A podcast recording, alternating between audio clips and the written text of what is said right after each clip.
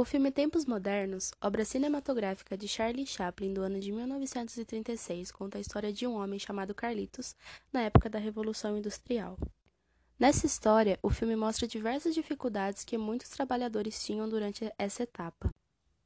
Já no começo, em uma das cenas, é comparado trabalhadores a ovelhas, mostrando que é exatamente assim que aqueles trabalhadores deveriam agir, somente fazer obedecer, senão eram automaticamente descartados.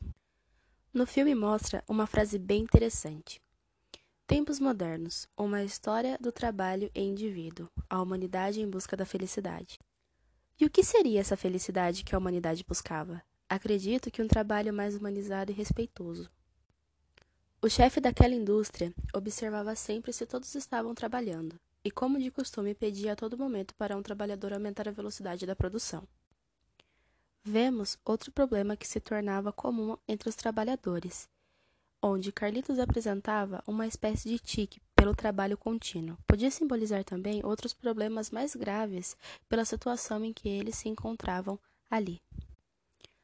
Em uma das cenas, Carlitos parece conseguir tirar literalmente alguns segundos de descanso. Então, bateu seu cartão e foi ao banheiro, e de forma assustadora aparece seu chefe dizendo para ele voltar ao trabalho.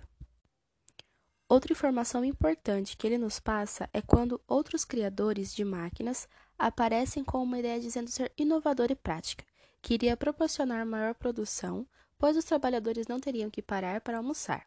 A máquina tinha como função alimentar os trabalhadores enquanto eles produziam. Mas ainda bem que deu tudo errado. Logo adiante, o personagem Carlito praticamente enlouquece, quebra, explode tudo e acaba sendo engolido pela máquina, mostrando que não havia nenhum tipo de segurança fornecido ao trabalhador. E é interessante que depois disso, as pessoas começam a correr atrás dele, mas ele liga as máquinas e todo aquele pessoal automaticamente volta ao trabalho. Porque eles sabiam que de forma alguma não podiam parar, senão perdiam o emprego.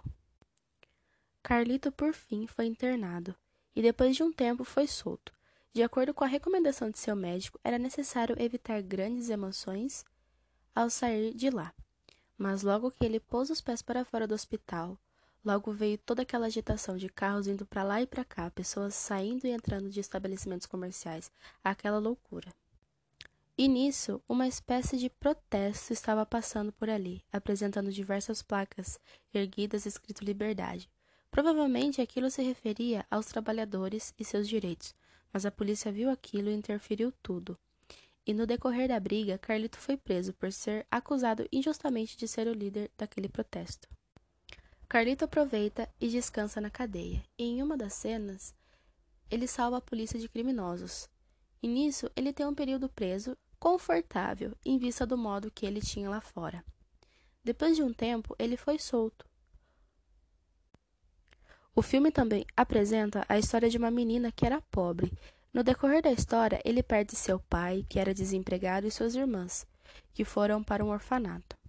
E ela apresenta a situação daqueles que não tinham oportunidade de emprego e a única opção era o roubo para se alimentar.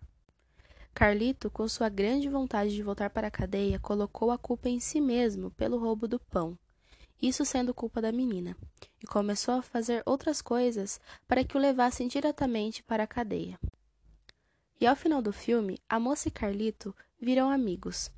Conseguem um emprego, mas de imediato a polícia vai atrás da moça por ela ser menor de idade e eles fogem.